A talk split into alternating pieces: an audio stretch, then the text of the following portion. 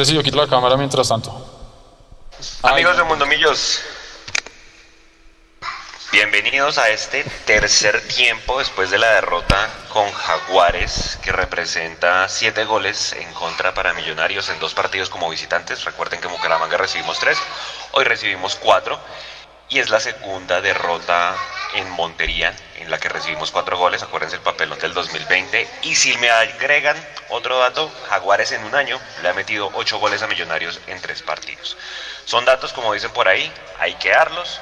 En cualquier momento Nico nos va a interrumpir para ir con la rueda de prensa. Le doy rápidamente el saludo a mis compañeros para que su introducción, don Eduardo Zabalaga, aquí Eduardo, ¿cómo está y cómo le pareció el partido, el papelón en Montería?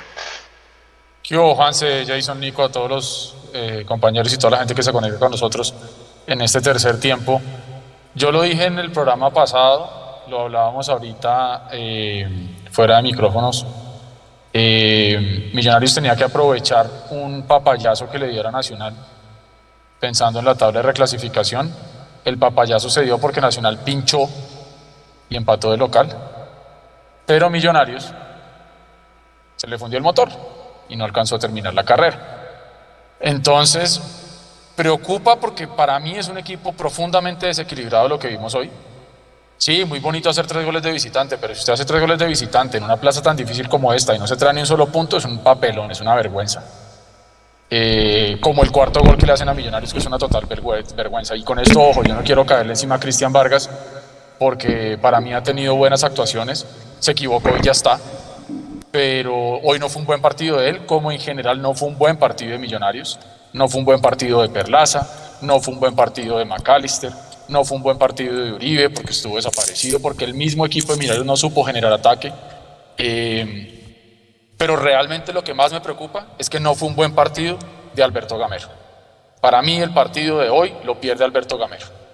No entiendo y seguramente lo vamos a desarrollar ahora en el programa, pero yo no entiendo qué quiso hacer Alberto Gamero hoy sacando a Perlaza en el segundo tiempo y poniendo a Steven Vega y dejando la mitad de Millonarios completamente desprotegida a un Giraldo que hoy sí lamentablemente no fue tan trascendente como lo fue en otros partidos. Eh, difícil plaza para Millonarios, difícil no haber podido sumar nada hoy porque son partidos ¿Se acuerdan, Juanse, que alguna vez yo les decía a ustedes que la Liga Boliviana se caracteriza porque son partidos siempre de 5-4, 6-6? 4-3. Pareciera que Millonario está jugando la Liga Boliviana, hermano, porque lleva dos partidos de 4-3 y esto, y esto no, no es que hable tan bien del equipo. Entonces, entonces bueno, ya lo desarrollaremos con, con ustedes y con la gente, pero la verdad, la verdad, eh, me preocupa bastante lo que vi hoy de Millonarios, me deja muy triste y, y, y feo perdió Millonarios hoy, muy feo y ya estoy llegando a ver el chisme. Ahorita les cuento qué pasó. Don Jason, buenas noches, buenas tardes. Y bueno, Aguares es el coco de Alberto Gamero en Millonarios, definitivamente, ¿no? Es el único, el que, el único el que no le ha podido ganar. Sí, no, eh, con las buenas noches, si se pueden decir buenas noches. Eh, un desastre realmente lo que pasó hoy en, en Montería, mm, porque primero hubo niveles individuales demasiado bajos, es normal, yo sigo insistiendo, porque pues somos seres humanos al fin de cuentas y se pueden tener días buenos y días malos, pero cuando eso pasa, uno espera que el líder, el grupo, eh, el que está mirándolo y el que adecua absolutamente todo desde el banco, en este caso es Alberto Gamero acompañado de sus asistentes, tenga la cabeza fría y tenga la suficiente eh, o el suficiente coraje y la tranquilidad para darle la vuelta a esa situación. Y hoy tampoco pasó. Porque cuando Millonarios, sin ser muy superior en el primer tiempo, eh, cumplía eh, hasta el minuto 30, 35 del primer tiempo, eh, pues estaba todo bien. Pero después cuando el equipo se nubló, cuando el equipo se vio sorprendido por el costado izquierdo nuestro en defensa, que ya lo vamos a hablar, no hubo ningún reparo por parte del técnico. Y el reparo, o cuando quiso, digamos, remediar la situación, no solo porque yo, yo no creo que hubiera sacado a Perlaza solo porque lo, lo vio bajito de rendimiento el día de hoy, sino porque Perlaza también estaba amonestado y tenía la tarjeta amarilla. Creo que eso también le jugó en contra a Perlaza. Pero yo no entiendo entonces en la convocatoria, y lo hablábamos el jueves en el live, eh, si tú tienes a, Felipe Vanguero, que es el lateral por izquierda natural, pues uno no entiende cómo teniendo un lateral por izquierda natural te pones a improvisar con Steven Vega como lateral por izquierda y te pones a improvisar, eh, a mover muchísimas piezas, porque las, lo hemos dicho en varias ocasiones, con solo mover a Steven Vega se mueven muchas piezas en Millonarios. Y hoy lo hizo Alberto Gamero, el equipo entró en un mar de confusiones en el segundo tiempo, y desde el minuto 46 al minuto 50 que se jugó, eh, del segundo tiempo, pero sí, desde el minuto 1 hasta el minuto 50 del segundo tiempo fue completamente superado por Jaguares. Yo creo que perdimos bien hoy en la ciudad de Montería, Juanse. Hay que buscar y seguramente preguntarle al Mechu un antidato, un anti-récord y es hace cuánto tres ex Santa Fe no nos metían gol y fue lo que pasó hoy. De los cuatro goles de Jaguares, tres los metieron exjugadores de, de Santa Fe, ¿no? Eh, al chico, Sebastián Salazar y este jugador Michael Valante que es el que mete el de cabeza ante la mala salida de Cristian Vargas. Antes de que comience la rueda de prensa, pues les vamos a contar qué pregunta mandamos porque seguramente es posible que no nos la lean porque las van, las van a filtrar. Ustedes saben que Millonarios filtran este tipo de preguntas, pero fue lo siguiente. Para el técnico, ¿por qué teniendo a Vanguero, como decía Jason, o inclusive al mismo Murillo, que también lo hace de lateral izquierdo, como alternativa por izquierda, envía Vega a la banda? ¿Qué pasa con eso? Usted pierde salida porque pues, Vega lo meten para marcar, seguramente para taparle el ataque a Guisao. Pero ¿qué pasa? No, no solamente perdemos salida por izquierda, sino usted además desequilibra y desajusta la mitad de la cancha. Eso para el técnico y la pregunta para el jugador es la siguiente. Porque siguen sin probar el remete de media distancia. Creo que él ve al tercer gol, el tercer de, el de Sosa, el tercer gol llega de, desde afuera, ellos aprovechan por más de que le rebota Vargas pero son alternativas que hay que tener. Inclusive el mismo Vargas sacó una, una de media distancia en el primer tiempo. Entonces cuando uno dice, en esos tipos de partidos hay que probar esas alternativas porque no siempre se puede llegar tocando. Eh, voy a arrancar con la cantidad de temas que hay Eduardo y, y, Jason y es lo siguiente. Elvis Perlaza. Elvis Perlaza es un jugador que te puede hacer un muy buen partido como lo venía haciendo y puede hacer partidos bastante regulares como lo hizo hoy en el primer tiempo. Como usted lo mencionaba, Jason ya tenía amarilla, ¿no? Lo mejor era sacarlo. Pero es bueno insistir con Perlaza para este tipo de encuentros como visitantes donde efectivamente teniendo un jugador como Guisado Eduardo que le hizo la fiesta literal en el primer tiempo, es un riesgo, ¿no? Jugar con un perfil cambiado por más de que sea el hombre de experiencia, etcétera, etcétera, pero creo que ya queda demostrado, ¿no? Sí, es que eso también lo hablamos nosotros en el programa pasado y es que en el momento que le atacaran el perfil a Perlaza, se iba a haber comprometido. Y Guisado, como usted bien dice, le hizo la fiesta por ahí, le atacó la pierna y en el momento que, que Perlaza quiso reaccionar ya no tuvo manera. Entonces, es lo que hemos venido diciendo. Eh, Gamero ha tratado de jugar con Perlaza con su perfil cambiado para no dejar en la banca un jugador de experiencia, de que le puede aportar al equipo desde eso, pero es que también tenemos que pensar que tenemos que tener jugadores que le aporten al equipo desde el fútbol. Y el fútbol hoy en día por los pies de Perlaza pues a veces pasa y a veces no, y, esa es la, la, irregularidad que estamos viendo.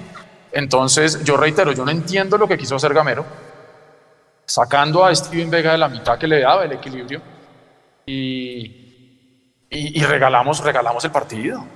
Es decir, el partido es feo, el partido es horroroso para Millonarios. Si usted lo ve desde el punto de vista de recibir cuatro goles nuevamente en Montería, pues eso es terrible, eso es terrible para Millonarios. Y lo que yo les decía, hacer tres goles de visitante en esa temperatura y con, eso, con ese grado de humedad y no traerse sino cansancio, pues difícil, muy complicado para mí. Yo no entiendo todavía lo que, lo que quiso hacer eh, Gamero con el cambio de Perlaza, por más que estuviera amonestado. Eh, Jason, definitivamente queda comprobado que Gamero no es de la confianza de Gamero, ¿no? Sí, Juanse, yo creo que si hay algo que se comprobó es eso. Que Banguero definitivamente pues, está más cerca de irse de millonario. No estamos descubriendo el agua tibia, ¿no? Pero pues eh, da lástima, o sea, a mí sí me da, más que lástima de sazón, porque yo, yo sí lo he dicho, eh, a pesar de todas las situaciones que ha tenido que vivir con Millonarios, eh, si algo ha mostrado es que tiene sentido de pertenencia por el club y es que efectivamente eh, cuando ha tenido que dar una mano lo ha hecho. Yo no recuerdo de jugadores que hayan durado tanto tiempo completamente borrados fuera de las convocatorias o cuando entraba al banco de suplentes y que cuando tuvo que dar una mano como lo dio en esos dos partidos que estuvo porque pues Perlaza se hizo expulsar y, estaba sancionado y pues Bertel estaba lesionado eh, lo haya hecho de, manera tan precisa como lo hizo Vanguero y yo creo que para Vanguero es muy duro eh, ver que rindió en esos dos partidos que cumplió la tarea en esos dos partidos y ver que hoy, cuando al lateral por izquierda, con perfil cambiado que tiene Gamero, no le estaban saliendo las cosas, eh, él prefiere colocar a otro en esa posición en vez de él. Yo creo que hay formas de también darle manejo a los grupos y creo que esta no es la manera. Yo creo que Gamero se dio cuenta que Vanguero es tan buen tipo, con todo y esto no le va a hacer mal ambiente y por eso se atreve a hacer lo que hizo. Yo quiero ver si Gamero le hacía esto a otro jugador. Yo quiero ver si Gamero le hacía esto, por ejemplo, a Perlas. Y Perlas es la primera opción y termina metiendo a otro en lugar de Perlas. Yo quisiera ver eso. Aparte de eso, es todo lo que desacomodó Gamero con el cambio. Porque es que andas al que te da el equilibrio en la mitad de la cancha, al que soporta al equipo en la mitad de la cancha, como lo es Steven Vega, a jugar en una posición que le cuesta muchísimo, porque pues lo hemos visto por derecha, pero por izquierda ya es demasiado para, para Steven Vega. Eh, y, el, y el tercer gol no llega por ahí, porque Millonarios está desacomodado, porque no hay un balance en la mitad de la cancha, y pues este señor eh, Sosa se siente con toda la libertad para eh, parar el balón, girarse, perfilarse y sacar, eh, terminar sacando el remate para meternos el tercero. Y, a partir de eso, pues también se perdió volumen de ataque, porque McAllister, McAllister fue retrasado y al retrasar... Ah, rueda de prensa, La sensación que queda de, de Nico. Eh, tres goles de visitante en una cancha duro irse de acá con las manos vacías. Y para Andrés... Rueda de prensa, sí.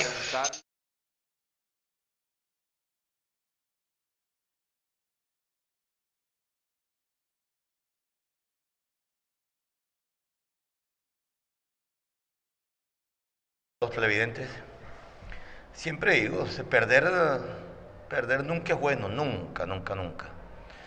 Y hoy perdimos y hoy cometimos muchos errores, muchos errores. Eh, aparte, hacer tres goles e irse uno con la mano vacía en un estadio duro, en un clima fuerte, pero sacando todo eso del contexto de, de las arandelas, me parece que el partido se perdió por errores nuestros.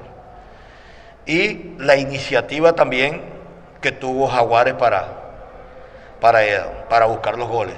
Eso también hay que valorarlo.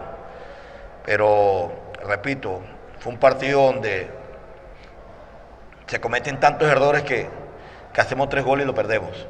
Esto es para, para corregir, vamos a mirar bien, voy a analizar bien, bien este partido, pero no es, no es decir de un todo que el equipo jugó mal. No, no, no. A mí me parece que el equipo no jugó mal. Me parece que cometimos errores en los goles. Que hubo muchos conceptos tácticos en los goles que de pronto los hicimos, eh, los hicimos mal. Pero en lo que es, con muy buena posesión de balón, con llegadas, viniendo a buscar el partido, presionando a Jaguares. Entonces, hicimos un partido bueno, pero le duele a uno perder un partido de esta clase y, repito, ante un gran rival como Jaguares, porque también tuvo la iniciativa de ir a buscar el marcador. Entonces, esto es para trabajar, vamos a, mirar y, ya pensar en el otro partido. Y sí, como tú lo dices, Jaguares eh, lo habíamos estudiado muy bien, sabíamos que con el clima eh, eran fuertes, que le apostaban mucho a las transiciones rápidas, de pronto con los jugadores de arriba eran muy rápidos pero como dice el profe, yo creo que eh, el problema hoy fuimos nosotros, que no, que no, que no estuvimos finos, eh, sabíamos a lo que jugaba Jaguares, eh, los errores que habíamos cometido y los volvemos a repetir. Entonces sentimos que, que los errores son propios y, y, que eso no puede seguir pasando porque día a día estamos viendo los videos, estamos viendo qué es lo que pasa y nuevamente los estamos haciendo. Entonces yo creo que todos nos tenemos que tocar porque eh, de pronto puede ser que la defensa se vea mal, pero, pero nos estamos comprometidos todos. Entonces yo creo que esto no puede seguir pasando. Continuamos con Chivas Escandón de Caracol Radio con el profesor Alberto. No es habitual que le haga a Millonarios cuatro goles. ¿Qué análisis puntuales tiene sobre las fallas defensivas o resalta las virtudes del rival? Chema, un saludo también para ti. El que hace gol, Chema, es virtud. Es virtud del que hace gol pero también tenemos que ser realistas que cometimos muchos errores, muchos errores. Andrés lo, dice, lo dijo ahorita, los errores, yo no voy a hablar hoy de los errores de, la defensa, voy a hablar de los errores defensivos que cometió el equipo. Porque cuando nos defendemos nos, tenemos que defender los 10 jugadores, porque el arquero tapa, el arquero no defiende, el arquero tapa. Entonces parece que ahí eh, tuvimos una serie de errores, errores que cometimos.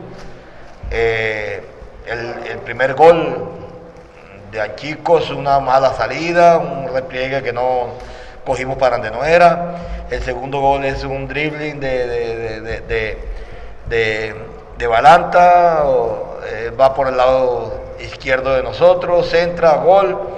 Y los otros dos goles, segundo tiempo, la verdad que fueron eh, buscados por ellos, pero nosotros dimos, como dice uno, le dimos la posibilidad a ellos de que, de, que aprovecharan los errores de nosotros y, y los concretaron.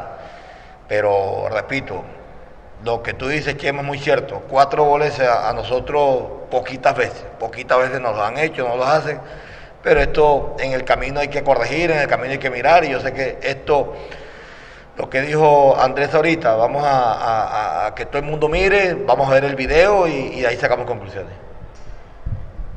Igualmente, Chemas, para Andrés. ¿Qué pesó en la derrota? ¿Qué fue lo que más nos afectó? ¿Qué factor ¿Qué faltó en lo que habitualmente hace el equipo? Bueno, yo creo que eh, el irnos arriba en el marcador y que nos volteen el partido tan rápido eh, en tan poco tiempo para que, se, que se acabe el primer tiempo es un golpe anímico fuerte porque es muy diferente irse empatados al, vestuario que irse perdiendo y, y, cuando nos volvían a meter gol ahí sí, ahí sí eh, hacíamos las cosas como las teníamos que hacer, después volvíamos a caer en baches, después volvíamos a reaccionar y, bueno, yo creo que eso le ha pasado mucho a Millonarios, que Millonarios no es constante, que tiene baches que, que muchas veces nos cuestan y, bueno, yo creo que eso es lo que tenemos que mejorar, eh, tratar de ser más constante y no caer en esas lagunas que, que el equipo cae y que muchas veces nos cuestan eh, goles y hoy, hoy esos goles nos hacen perder puntos. Nicolás Molano en Domillos, profesor, ¿por qué teniendo a Vanguero como alternativa por izquierda, se envía a Vega. ¿Cuál era la intención de este movimiento táctico? Un saludo también para ti, porque era el lado donde más atacaba Jaguares y yo no necesitaba salida, necesitaba marca, porque por ahí tenía a Rivaldo, por ahí tenía a veces a Ruiz, por ahí tenía ataque. Entonces yo necesitaba marca y me parece que Vega, para mí, para mí, fue el jugador más importante en el segundo tiempo. No volvieron a entrar más por ahí. Entonces, opté mejor, opté mejor por, por, porque lo habíamos hecho muchas veces durante la semana que saliera, que saliera Mardomán y a veces terminábamos en una línea de tres en el fondo. Y hizo un buen trabajo, hizo un buen trabajo, por ahí no hubo problema, controlamos el segundo tiempo por ahí, porque el primer tiempo nos atacaron mucho por ahí.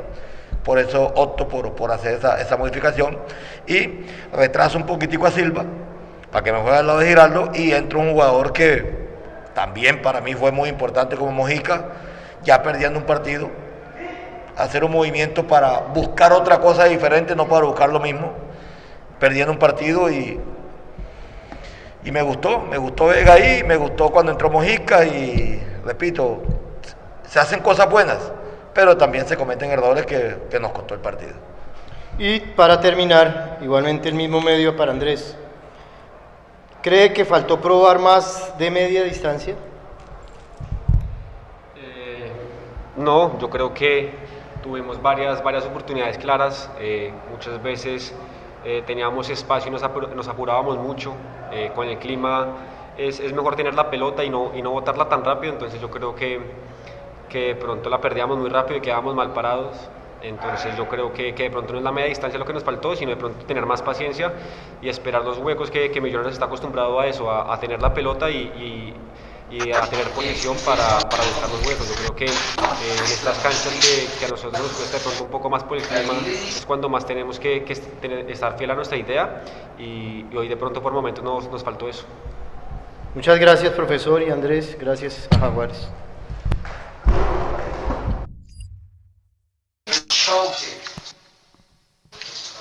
Bueno, reacciones, don Jason y Edu. Arranco por Edu. Pega fue el jugador más destacado del segundo tiempo, dice Gamero. ¿Está de acuerdo? No, pues yo no puedo hablar de jugador destacado en Millonarios hoy. Es decir, eso, eso es muy, muy complicado. Yo entiendo que a veces uno quiera tratar de ver el vaso medio lleno, y etcétera, etcétera, pero, pero yo, no, yo no sé. Ahora, lo que él dice que, que Jaguares dejó de llegar por ahí, pues me parece que es tratar de justificar un cambio que, que por lo menos a mi ojo de hincha, que no tiene nada de, técnico y táctico ni nada, pues no se justifica. Em, Lo único en lo que sí, digamos que estoy de acuerdo es que fue autocrítico y reconoció los errores y reconoció que Millonarios hoy pierde por los errores propios. Em, porque es que, muchachos, estábamos jugando contra el equipo que hasta ese momento estaba en el puesto 12 de la tabla. Y lo metimos octavo. Es que no podemos, es que no podemos salir aquí a decir que es que no, es que Jaguar es equipazo, es que está peleando arriba, es que nos enfrentamos contra un rival directo. Nada, estamos jugando contra un equipo que hasta el momento venía de los últimos cuatro o cinco partidos, creo que solamente había ganado dos, el resto había perdido. Entonces, yo sí creo, y ahí digamos que valoro la autocrítica en especial de Andrés Felipe Ginás de decir, hombre, nos equivocamos por errores de nosotros. Pero, pero ya está bueno, porque es que donde nos pase esto en un partido de cuadrangulares se puede ir todo al traste. Y no sé si ustedes ya hicieron el ejercicio, y si no lo han hecho, los invito a que lo hagan a la gente que nos está viendo y nos está viendo revisar el calendario que se le viene a Millonarios.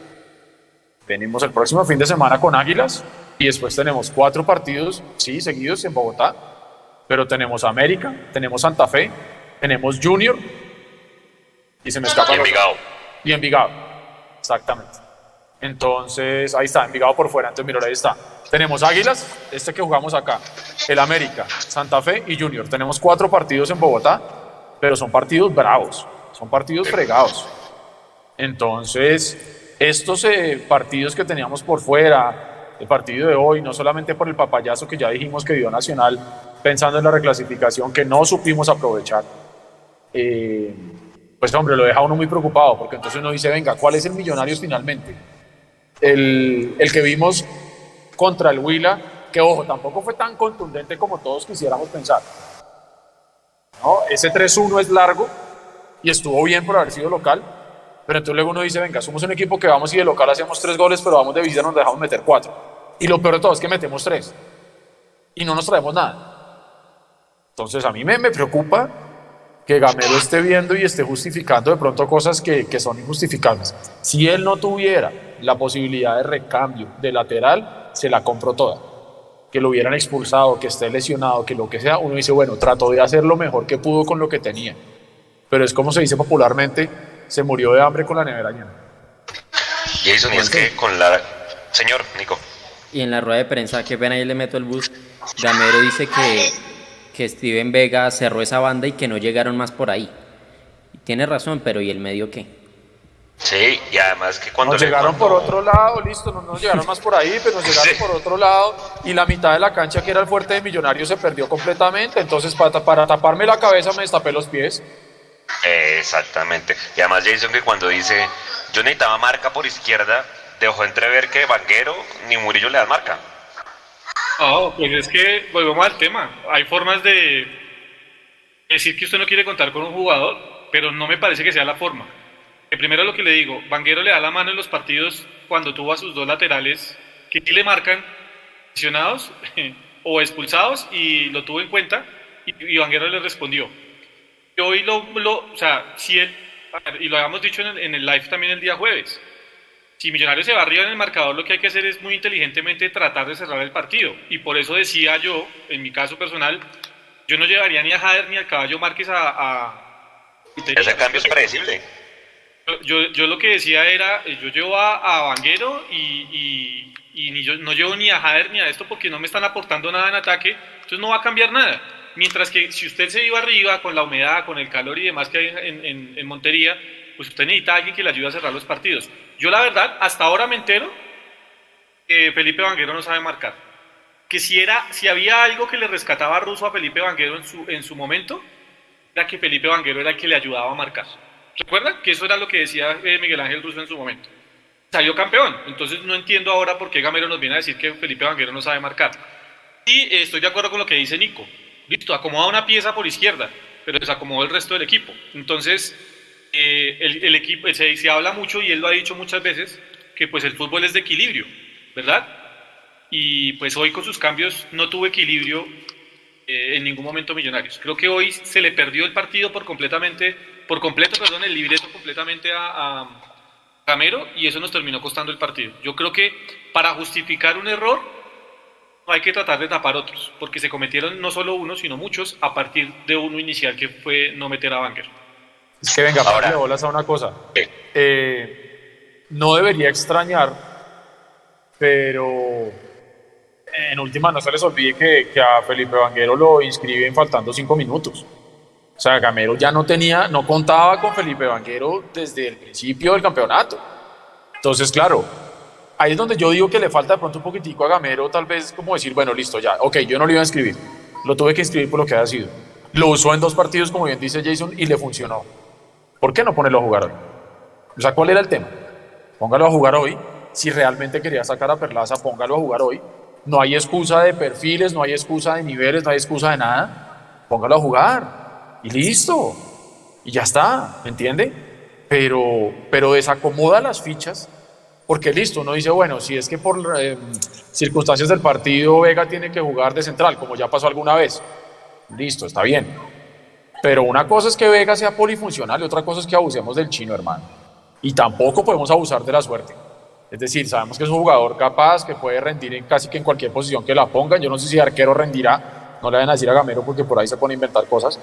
Eh, pero, pero hermano, yo creo que era un partido que se va ganando 1-0, se hace la tarea más difícil que es irse arriba en Montería y, y nos, nos meten dos goles finalizando el primer tiempo que voltea la vaina. Y luego hacemos también lo más difícil, cuando estamos 4-2, ponernos 4-3. Que uno dice, hombre, listo, por lo menos ante esa circunstancia, ese partido tan rollesco como se puede llegar a decir que se tuvo, el 4-4 podía ser una buena vaina.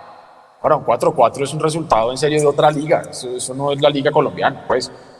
Eh, y para que después de un desgaste físico tan tremendo, terminemos nosotros trayéndonos cuatro goles en la maleta, cero puntos, y habiendo desaprovechado el papayazo de quedar nuevamente como líderes de reclasificación, pues muy complicado, muy complicado. Perder contra el equipo 12 de la tabla es una cosa que no, no tiene perdón.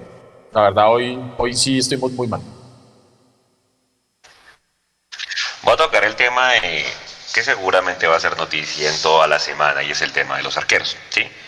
Yo les decía al principio, pues eh, dos equipos que están en los ocho ahorita, Bucaramanga y Jaguares, le metieron siete goles a Millonarios. Y eso es el frío dato, pero es eso. ¿sí? Entonces, pues hay que comenzar a revisar de, pronto cómo va el planteamiento de utilizar Gamero eh, como visitante, sobre todo por, por las bandas, por la banda izquierda. Pero aquí el tema es, Jason, hace un año, Jaguares nos metió cuatro Wilker Fariñez. Ese día salió figura Wilker. El papel no hubiera sido, podido ser peor. Sí, Cristian Vargas tuvo responsabilidad en dos goles, estoy de acuerdo, en el que sale mal y en el que le pegan de afuera porque le rebota el balón. También sacó dos, sí, la gente dirá, para eso está. Pero si uno mira el histórico, hombre, como que no solamente es el arquero. Yo sé que el arquero da seguridad y demás, pero vea la plaza y uno mira, creo que en la transmisión lo decíamos, ¿no?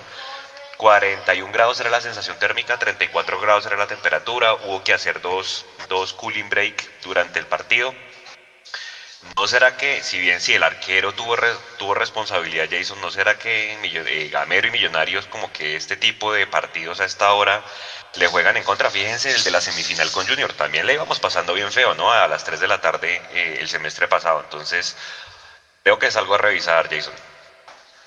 Sí, pero más allá de ese factor que, que sí puede incidir, porque pues históricamente ha pasado que, digamos, cuando Junior venía, bueno, antes más que ahora, digamos, Junior o estos equipos de la costa venían a jugar a Bogotá, les costaba bastante y viceversa. Eh, yo creo que son las, las decisiones que se tomaron hoy y, y los, los, casos puntuales. Es que el tercer, el, el, gol de Balanta, o sea, primero que te haga un gol Balanta, eso ya, ya, ya, es escándalo, ¿sí?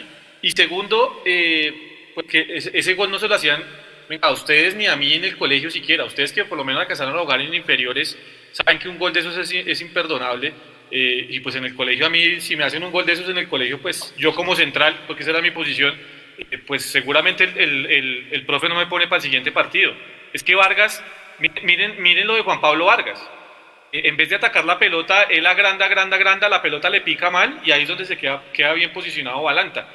Y pues mm. obviamente está también el error de Cristian Vargas, que había salido en dos ocasiones antes apresuradamente, no nos habían cobrado de milagro, pues ya había salido en dos ocasiones apresurado y en esta, pues, balanza, eh, pues se la termina pinchando por arriba de cabeza y nos termina cobrando. Yo creo que son decisiones o errores individuales muy fuertes, lo que también dejan ver eh, que no hubo el manejo adecuado en el banco, porque si usted le brinda la seguridad a la defensa, que con sus cambios usted lo que está haciendo es realmente rehacer el medio campo de Millonarios, rehacer la forma en que se está defendiendo, seguramente esos jugadores tienen la confianza y están mucho más metidos en el partido. Pero es que Millonarios era un mar de dudas. O sea, cuando llega el tercero de Sosa, el tercer gol por parte de Sosa, Millonarios no hubo quien marcara, porque el que marcaba estaba tirado a la izquierda por decisión técnica. En el y en el cuarto, pues esos dos centrales que vieron cómo Sosa en el anterior gol les había rematado de la forma que les remató totalmente libre, pues no sabían si seguir agrandando para tratar de respaldar a su arquero ir a atacar la pelota eh, como normalmente lo hacen.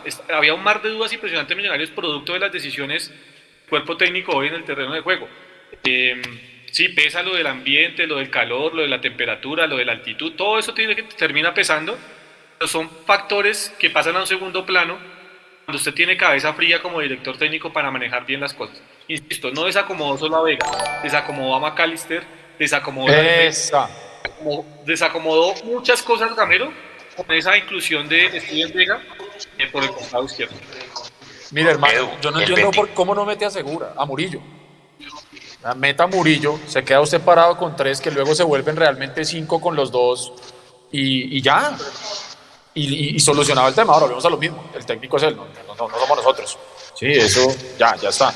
Em, pero venga, yo sí, yo sí lamento mucho ver a un millonario hoy como, como tan tan expuesto. Es decir, mucha de la prensa tradicional pondera que este millonario es a pesar de ir ganando va arriba. Eh, cuando va perdiendo, lógicamente va arriba. Si va empatando, sigue buscando más. Y eso está bien. Pero cuando sale, buenísimo, maravilloso. Si no sale, sale bien. Pero mire que, ahorita que usted mencionaba eso, Jason, eh, de cuando uno jugaba en el colegio, cuando uno jugaba en las inferiores, eh, yo me acuerdo que el, profesor que yo tuve, director técnico en las inferiores, eh, el profesor Jaime Manjarres, hermano, si algo se encargó él de meternos en la cabeza fueron dos cosas. Uno, usted nunca rechaza para el centro. Siempre. Yo me acuerdo que alguna vez en una jugada, en un tiro de esquina, creo yo terminé eh, rechazando para el centro y paró y me hizo como un idiota y me explicó. Pero la otra que nos tenía a todos metidos en la cabeza es que cuando el equipo rival saca la pelota, la pelota no podía picar. Y él nos decía siempre cuando la pelota en el aire, no pica, no pica, hermano, y el que estuviera, la pelota cayera en la zona de defensa o en la zona de volantes, no podíamos dejar que esa pelota picara, porque si la pelota pica le complica. Así nos decía.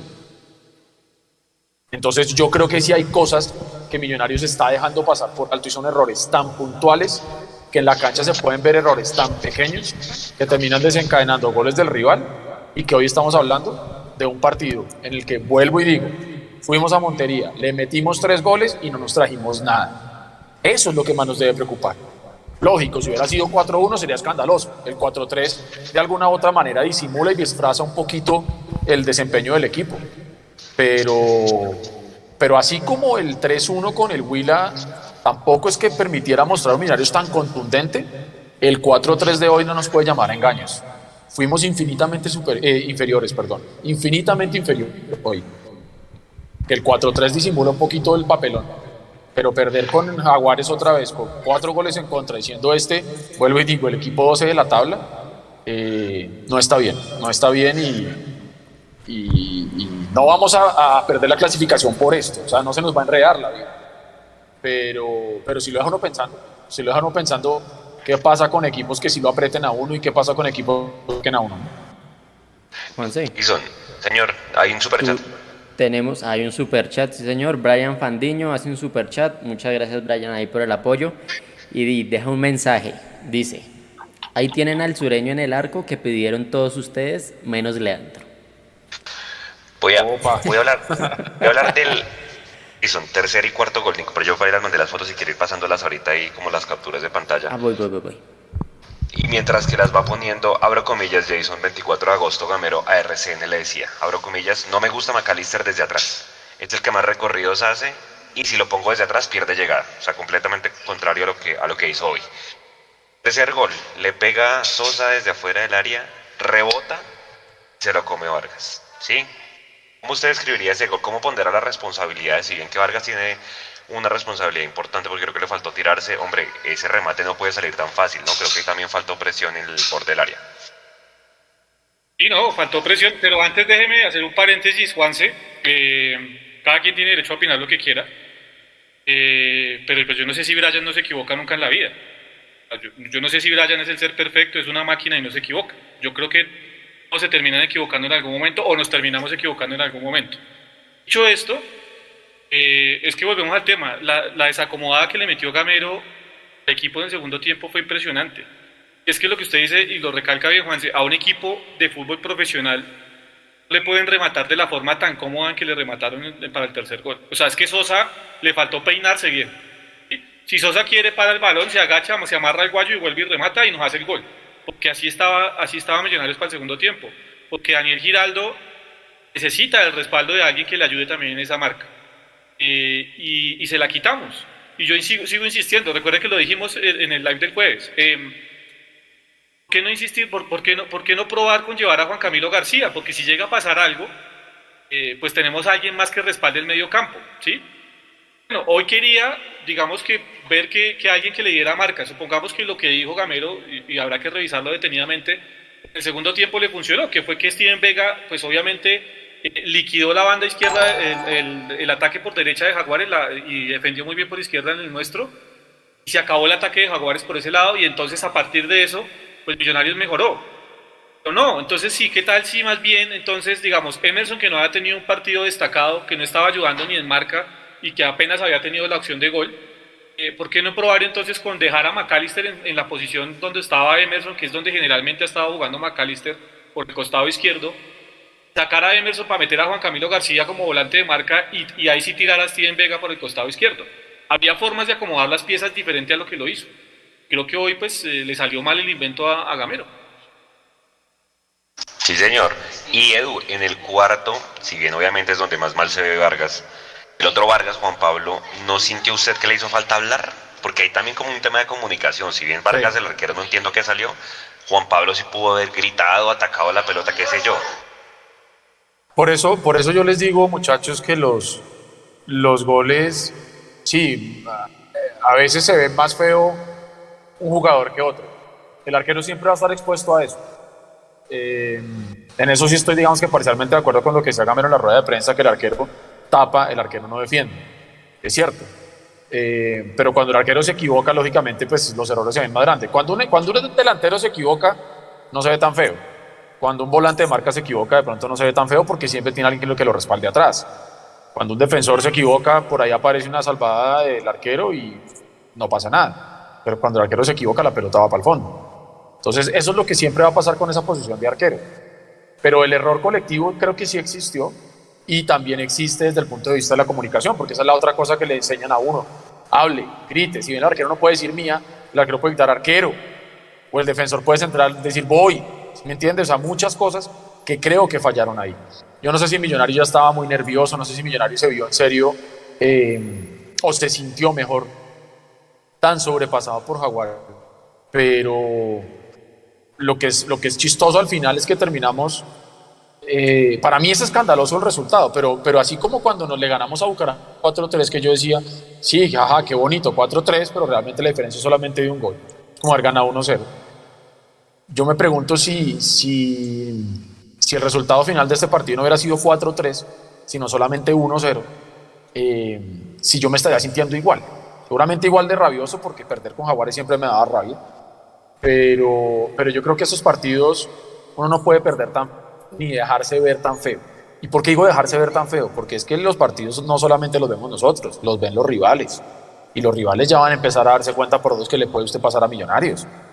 Es que, que Bucaramanga le meta tres, que el Huila le meta uno sin tener con qué, y que ahora Jaguares le meta cuatro. ¿Usted cree que Santa Fe, América, Águilas, Junior, que son los próximos rivales que van a enfrentar Millonarios, no van a ver estos partidos y van a decir, vea, por acá es por donde se le ataca. a Perlaza. A Perlaza, exacto, a Perlaza, atáquele la pierna izquierda, atáquele el perfil contrario y verá que se lo lleva y lo deja tirado como dejó tirado guisado a, Perlaza. Entonces, eso es lo que preocupa realmente, ¿no? Que Millonarios está dejando demasiado expuesto y está viéndose feo. Que sí, que seguimos arriba en la tabla, que seguimos en la regla, todo lo que ustedes quieran. Pero este tipo de partidos desafortunadamente le dejan a uno muchísimo para analizar pero mucho más para preocuparse. Entonces, yo no sé, yo no sé, hoy Camero puede justificar lo que quiera y lo que usted decía, Juanse, cuando usted mencionaba lo que había dicho él, que no le gustaba McAllister desde el fondo, pues tampoco me extraña que salga a decir otra cosa, pero acuérdense que él también decía que no le gustaban los jugadores con perfil cambiado. Ya ahí los estaba usando. Juanse. Oye, señor, hay otro superchat, Nico. Otro superchat de Andrés García. Muchas gracias, Andrés. Nos vemos el martes aquí en, en lo que le- ya les contamos ahorita en qué vamos a hacer el martes en la noche. Y dice, echémosle, echémosle sal a la herida. Totalmente de acuerdo con el superchat de Brian. Hay una imagen, Nico, que también le pido que la busque para que la ponga donde pudo ser el quinto. Eh, yo definitivamente siento que Ginás está llegando tarde a las pelotas, ¿sí? Eh, y se vio muy feo Ginás y Vargas como los encaró este Sosa que la votó por encima, gracias a Dios, pero hombre, Menos mal. un papelón peor. Eh, yo quería evaluar el tema de, de, de Ginás, sobre todo Juan Pablo de pronto lo viene haciendo un poco mejor, pero Ginás no sé, Jason, ¿usted cómo lo ve? Que sa- sale, sale lesionado, ¿no? En Bucaramanga sale lesionado contra Huila. Y hombre, hoy, hoy se vio algo impreciso. No, no sé si de pronto probar con Murillo. Obviamente dos zurdos centrales no los va a poner, pero mira, ahí está la imagen, Edu. Creo que eso es para un para te traje, ¿no? De Fox. Completamente. Afortunadamente para nosotros esa pelota no entra, viejo, porque ya estar hablando que usted Jaguares le mete cinco, pues, hermano, es decir, ya ahí sí, mejor dicho, apague y vámonos. Afortunadamente, hermano. Pero nos hizo ver horrible, nos pintó la cara. Es decir, se hizo una jugada tremenda, se lo sacó en una baldosa y, y bueno, definió como, mejor dicho, hizo una jugada de, de jugador del Real Madrid y definió como un jugador de Jaguares. Así de sencillo. Menos mal para nosotros. Porque donde nos meta el quinto, hermano, yo ahí sí ni siquiera hubiera entrado al tercer tiempo, se lo digo. Jason, opinión de los centrales. Eh, creo que Ginás sí, sí, no debe estar 100% físicamente. Eh, ya lo hemos visto en dos partidos que ha tenido que ser, que ha tenido que salir con alguna molestia y creo que eso le está jugando en contra a, a Ginás. Por eso creo que está más lento porque Ginás pues no es el más rápido, pero es que hoy se vio demasiado lento. Hoy sí creo que le costó bastante a Ginás en el retroceso. En el mano a mano eh, le terminaron sacando ventaja muchas veces. Y lo de Juan Pablo Vargas, es que ya ha venido mostrando esos, no sé, como esos patrones a lo largo del semestre, ¿no? Primero hubo tres o cuatro fechas en los que equivocadamente, o sea, que siempre salía equivocadamente y nos dejaba mal parados, ¿recuerdan? Aquí lo recalcamos. Eh, no, está, no, está, no está siendo limpio la salida y ahí Millonarios terminó, terminó eh, ganando. También lo habíamos dicho ya varias veces de la forma en que se perfilan algunas jugadas. Creo que eso le está pasando cuenta a, a, Vargas. Creo que no se está perfilando de buena manera. El no estar bien perfilado los lleva a no hacer las coberturas que él suele hacer de muy, de muy buena forma, a tener esas dudas que tuvo hoy, por ejemplo, en el cuarto gol, porque nos quedamos con el error de Vargas. Listo, perfecto. Es un error grosero porque, vuelvo a decirlo, ya en dos jugadas había salido duditativo y nos habían podido cobrar. ¿Qué pasa si Vargas ataca la pelota y no la deja picar? No estaríamos hablando del error, no estaríamos hablando del error del arquero, porque estaríamos hablando de la virtud del central que fue y atacó la pelota y evitó que Balanta quedara perfilado al gol. Son situaciones que terminan pasando. Yo creo que sí han bajado mucho el nivel los centrales. eh, y pues ahí está Murillo para probar en el caso de Vargas, que pues, de hecho creo que se va a ir a la selección en, en 15 días o en, en poco más de 7 días va a ir a, la- a su selección de Costa Rica y ahí va a tener la oportunidad Murillo. Lo que me- sí me preocupa es el tema de la derecha porque al igual, al igual que Vanguero, eh, eh, pues Paz tampoco es del riñón eh, de Gamero, ¿verdad? Entonces, si no está Ginás, ¿a quién vamos a poner ahí? ¿A Vega? Y seguimos ¿A Vega? desarrollando la mitad de la cancha. La Seguro. pregunta, ¿no? Seguramente lo es- porque ya lo puso. Aparte, de- aparte usted no le da la confianza, al menos en la convocatoria, a un jugador como García, como Juan Camilo. Sí. Que pues Esa Juan es otra que no entiendo. en la convocatoria tendría confianza. Juan Camilo cada ocho días está quedando fuera de la convocatoria. Entonces, cuando usted lo necesite, que lo va a exponer sin minutos y sin continuidad. No, y cuando, y cuando lo necesite usted va a pasar de, de, de no llamarlo nunca a llamarlo de titular. O a llamarlo Eso. para que realmente sea una pieza que sea importante. Entonces, acuérdese que los jugadores necesitan la confianza y la confianza se da no solamente que el, el técnico le dé la, la palmadita en la espalda, sino que juegue. Ahora, lo debe estar viendo entonces muy bajo de forma, muy bajo de ritmo, con muy poco fútbol, para no, para no llevarlo a las convocatorias y para, pues, para pensar que no tiene nada para aportarle a Millonarios. Que es cierto, Ginás a veces se ve lento, pero, pero también es verdad, no es un jugador cuya, cuya virtud sea ser un jugador rápido. Es que él a veces se sabe posicionar muy bien y sabe, sabe cubrir muy bien y, no necesariamente tiene que salir corriendo para, para poder cumplir.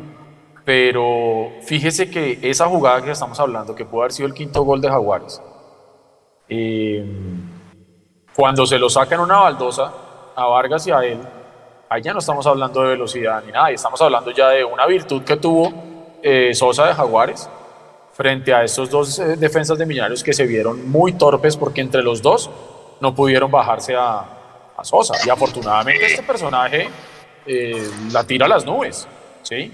Pero yo creo que hoy sí se vio muy mal la defensa de Millonarios, primero porque nos metieron cuatro goles, y eso sí se cae de maduro. Usted no puede decir que los, los centrales o la defensa de Millonarios estuvo bien cuando usted le meten cuatro goles. No, eso está, mejor dicho, clarísimo. Y se vieron mal en esa jugada, se vieron mal en la jugada del cuarto gol, se vieron mal por momentos del partido donde, donde Jaguares medio aceleraba un poquito y nos complicaba atrás.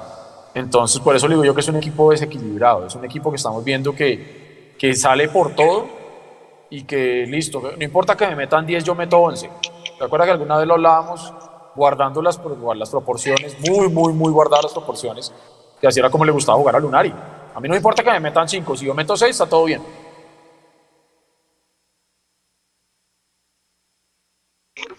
Jason, no, es la primera vez que hace lo de McAllister, ¿no? Fíjese que hace ocho días también lo hizo, por más de que Vega salió lastimado un dedo, vuelve y lo mete en la primera línea. Ese tipo de cosas, así como lo de Vanguero y que indirectamente dice no me da confianza, yo creo que también está mandando un mensaje y es que García no le da confianza a Gamero porque es que ni siquiera la convocatoria ya es de preocupar. Porque entonces está contradiciendo con lo que dicen las entrevistas, ¿no? Que no le gusta McAllister desde atrás. Y es lo que termina haciendo. Es que, es que son las cosas que uno no comparte con el profe Gamero. Yo, yo vuelvo a insistir y hago el paréntesis para aclarar. No con esto estamos diciendo que Gamero no sea el técnico para Millonarios, que creo que con muy poco, de hecho, Gamero ha hecho muchísimo en este Millonarios. De hecho, creo que con muy poquito, realmente ha hecho mucho. Pero sí hay cosas que uno no comparte, como por ejemplo que un día diga que no le gusta que los jugadores tengan el perfil cambiado y de cuatro fechas para acá los dos extremos tengan el perfil cambiado, juguemos con un lateral con perfil cambiado, por ejemplo. Eh, que no le guste a McAllister arrancando desde atrás y entonces que por eso lo prefiere jugar, ponerlo a jugar como extremo por izquierda. Cuando pues nosotros sabemos que McAllister con la continuidad necesaria puede dar una mano desde ahí atrás. De hecho yo he propuesto que puede ser una línea de tres ahí con McAllister soltándose más que Giraldo y que, y que Vega para equilibrar un poco más el equipo. Y hoy nos resulta entonces con el cuento que pues que le gusta que McAllister esté jugando desde atrás. Entonces son las incoherencias eh, o los cambios de libreto, no sé si incoherencias, pero sí los cambios de libreto con los que uno no puede estar de acuerdo con Gamero. Que si estuviésemos cambiando el sistema de juego dos o tres veces por partido y en cada, en cada compromiso millonario jugara con, eh, con, diferente módulo de juego, yo digo, es válido que cambie las posiciones de los jugadores y que intente con uno y con otro en diferente posición. Es que siempre jugamos a lo mismo.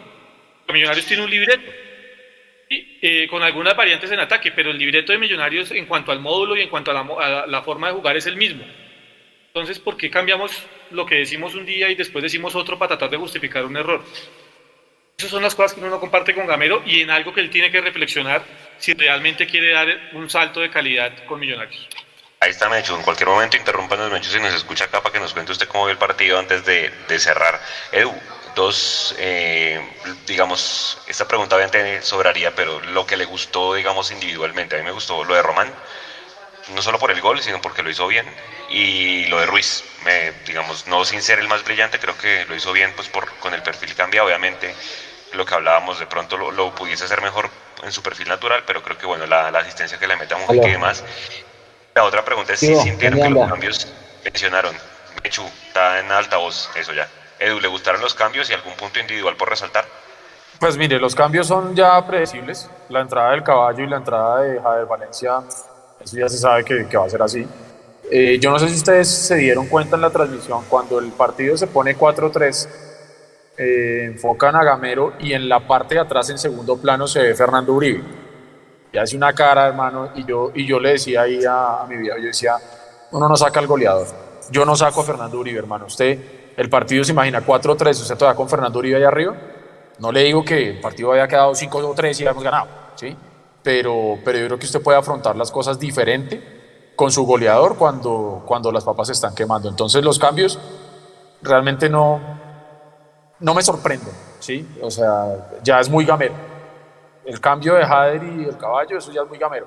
Eso es como comer hamburguesa, hermano. Usted se come la hamburguesa con papas y gaseosa siempre. Los cambios de Gamero siempre van a ser al tiempo el caballo Márquez y Javier Valencia. al tiempo, hermano. Eso sí, no, no la pienso. Al 80. Exacto, sí, tal cual. Eh, coincido con usted, el nivel de Román es más que superlativo, inclusive Román tuvo, tuvo el, el segundo gol en, en, su cuenta personal. Eh, lo vi mucho más tirado al ataque en el segundo tiempo y más cumpliendo esa función de interior que nos ha venido mostrando que tiene bastante verticalidad y que le permite a Millonarios verse agresivo en la parte de arriba. Eh, no sé si el equipo, y esto es una, de pronto una de las cosas que no me gustaron tanto en Millonarios, yo no sé si el equipo, puede ser, se estaba regulando porque había momentos en los que se notaba que el equipo no estaba queriendo meterle mucha, mucha adrenalina al tema. Se entiende el desgaste que, que implica jugar en condiciones tan, tan complicadas. Lo de Daniel Ruiz, pues cada día se va consolidando más. Es un jugador al que, vea, yo, yo a veces pienso esto, si, es, si el equipo rival no encuentra otra manera para atajar el talento, sino a punta de patadas, quiere decir que ese talentoso está haciendo las cosas bien. Y creo que Daniel Ruiz está ganando uh, con me, suficientes méritos que, que se compre sus derechos deportivos o que se trate de extender el préstamo, cualquiera de los dos que va a tratar de hacer millonarios. Pero de resto yo creo que tratar de resaltar algo extremadamente positivo en rendimiento individual de un Millonarios que pierde 4-3 en Montería, creo que es poco y nada. Jason, igual, algún rendimiento que le haya gustado, de pronto ahí los cambios, creo que faltó hablar de, de Mojica, ¿le gustó Mojica o solamente el gol y nada más? Eh, ¿Un rendimiento y algo de los cambios, Jason?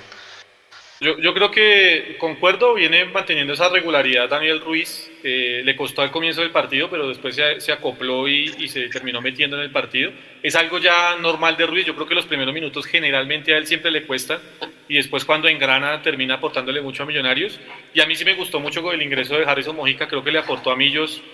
Eh, si hubiese estado acompañado de un hombre como Macalister Silva, seguramente hubiese sido más superlativo ese juego de, de, de Mojica hoy. Que creo que hoy pues, lo intentó eh, filtró dos o tres pelotas de, de gol importantes, hizo, lo de, hizo pues, su, su, su, gol también. Eh, y creo que, que, lo hizo de buena manera. Yo creo que esos dos jugadores para mí son los que terminan pasando el examen el día de hoy. De concuerdo con, con Eduardo, un goleador como Fernando Uribe usted no lo puede tocar, porque, viejo, es un gol que, que tiene en promedio medio gol por partido, lo que va de liga. Si usted, vamos a poner el caso del, del que está liderando hoy la tabla, si usted tiene Duque y tiene a Alves, pues bueno, usted dice, Duque no está hoy, pues meto a Alves, que pues es otro goleador, me puede dar la mano. Es que usted saca a Uribe para meter a Márquez, hermano.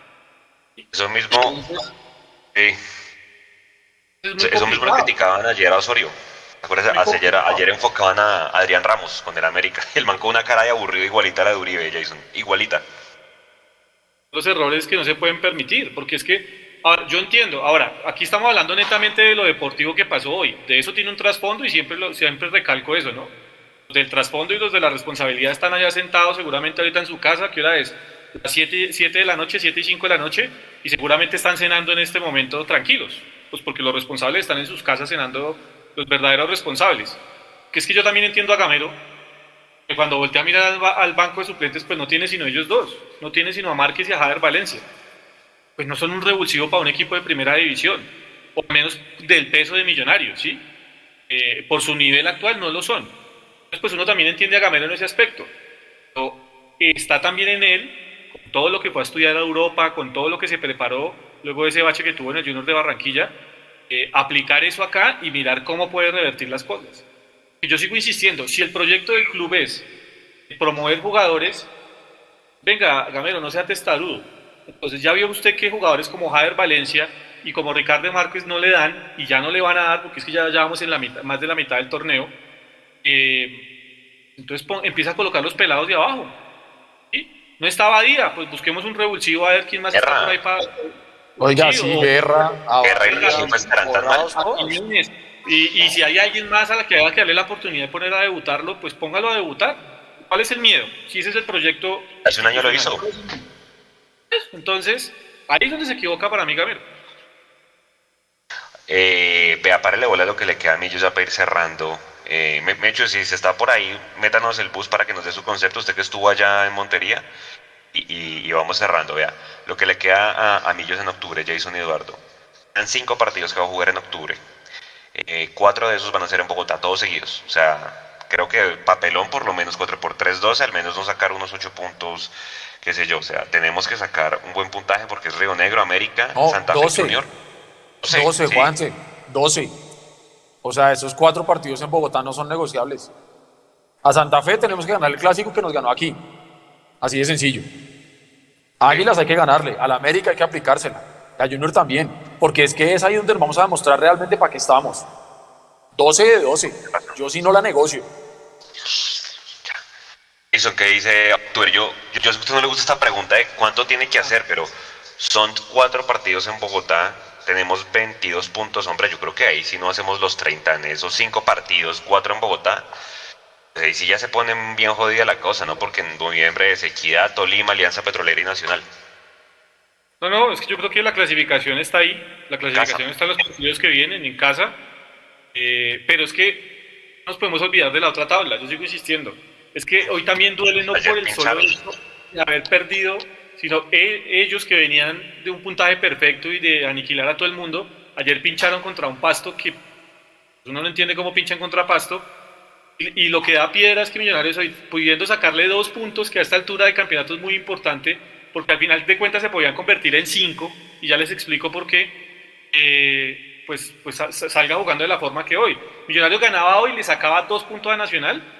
En la última fecha de todos contra todos, tenemos que jugar contra ellos. Hacíamos esa moñona y se mantenía, digamos, eh, esto que se, esta, esta, esta situación que se viene dando, mirándole ganando a ellos, se les sacaba cinco puntos en la reclasificación Nacional en cuadrangulares tenía que descontarle a Millonarios casi que un punto por partido.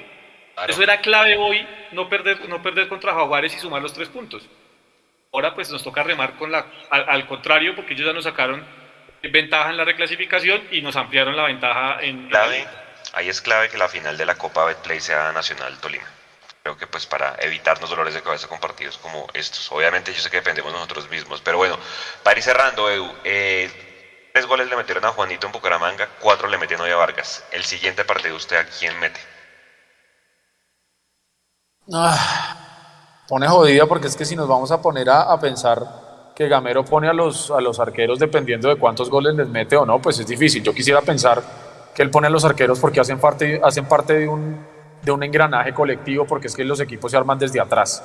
Entonces yo no quisiera pensar que Gamero va a decir hoy no, como le metieron cuatro a Vargas, y se equivocó saliendo, lo voy a sentar. Si Gamero ve que ese es el jugador que tiene que tener por el engranaje y por el, inicio de juego desde atrás y por lo que sea que revise el técnico, que sea Vargas. Yo creo que estamos en un punto donde antes habíamos tenido la posibilidad de decir de dudar y de decir, hombre, ¿a quién ponemos porque están en buen, en buen momento? No hablo puntualmente de los arqueros, cualquier otra posición, donde alguna vez decíamos que qué lindo problema el que tenía Gamero porque, porque no sabía por quién decidirse porque todos estaban bien Hoy de pronto los dos arqueros de Millonarios no están pasando el mejor momento. Eh, no me sorprendería que Gamero de pronto siente a Vargas y ponga a Juanito, pero vuelva a poner a Vargas contra la América. No me sorprendería. Pero la verdad no me le comprometo, como dicen por ahí. Siguiente pregunta, amigo periodista. Eh, Jason, ¿algún concepto ahí para ir cerrando? ¿Qué hacemos con el arquero? ¿Usted qué cree que va a hacer Gamero? ¿Los va a rotar o Vargas sigue? No, lo, lo responsable de Gamero es que tiene que darle continuidad al arquero, sea Juanito o sea Cristian porque a Juanito, bueno, a Juan, yo tengo que sacarme el Juanito, yo, a Juan lo sacó, que en redes sociales esa semana todo el mundo le dio duro a, Juan. Que Juan no puede ser el arquero titular, que Juan no puede ser el arquero titular, y lo terminó sacando. Que fue lo mismo que pasó cuando sacó a Vargas y puso a debutar a Juan, ¿recuerda? Todo el mundo mm. dijo, no, al, al, sureño, al de Nacional no se puede poner a jugar contra Nacional, no sé qué, ta, ta, ta, y terminó accediendo a poner a Juanito. Cuando Juan se equivoca, entonces la gente le da duro en redes los rumores terminan llegando porque se termina haciendo eco de eso. Entonces sacamos a Juan para meter a Vargas. Ahora que Vargas se equivocó y que seguramente todo el mundo le va a dar bate, pues entonces ¿qué vamos a hacer? Eh, vamos a sacar a Vargas y vamos a meter a Juanito. ¿Y cuándo van a tener realmente continuidad los arqueros de Millonarios? Que si vamos a administrar la, parte deportiva de un club tan grande como Millonarios, o un equipo de fútbol tan grande como Millonarios, porque ya ni club tenemos, eh, si lo vamos a administrar por medio de redes sociales, pues apague y vámonos. La responsabilidad de Gamero es coger lo que él crea que es más conveniente. Yo creo que al arquero sí hay que darle continuidad, la tiene que dar ya. Porque si vamos a estar en ese ir y venir, eh, yo no creo que Gamero tenga el verso y Osorio para tener a Graterol y a Novoa contentos que uno tapa un partido y el otro tapa. No, Gamero no tiene para eso. Gamero no le da el verso para eso. Y yo creo que tiene que y darle continuidad a alguno de los dos. Edu, su, su dele, Nico, para cerrar. Ahí, aquí rapidito, David González Ortiz hace un super chat. Muchísimas gracias David. No dejó mensaje. Vamos a ver si más abajo dijo algo. No dejó ningún mensaje, pero muchas gracias por el apoyo, David. Edu, para cerrar su mensaje para la gente, porque se viene una semana harta ahí por redes y todo el tema, porque volvemos a jugar hasta el otro domingo contra Águilas acá. Pues nada, que hay que saber también morder el polvo y hay que, hay que de pronto recogerse un poquito, hay que reflexionar, hay que entender que ni cuando fuimos a Bucaramanga y le ganamos 4-3, fuimos ya el equipo revelación y el mejor equipo de Colombia, ni ahora por perder con Jaguares eh, nos tenemos que tirar por la ventana. Sí tiene que haber mucho espacio de reflexión, lo oí y lo leí entre líneas en lo que decía Ginás, que esto es muy de ellos también. Eh, yo estoy seguro que Gamero les hará sus reflexiones, su jalada de orejas, pero muy seguramente el equipo entre ellos también eh, tendrán que, que evaluar muchas cosas. Eh, el fútbol profesional colombiano es tan irregular que hoy usted está arriba, mañana puede estar abajo. Hoy usted pierde un partido y sale de los ocho, hoy usted gana un partido y queda primero.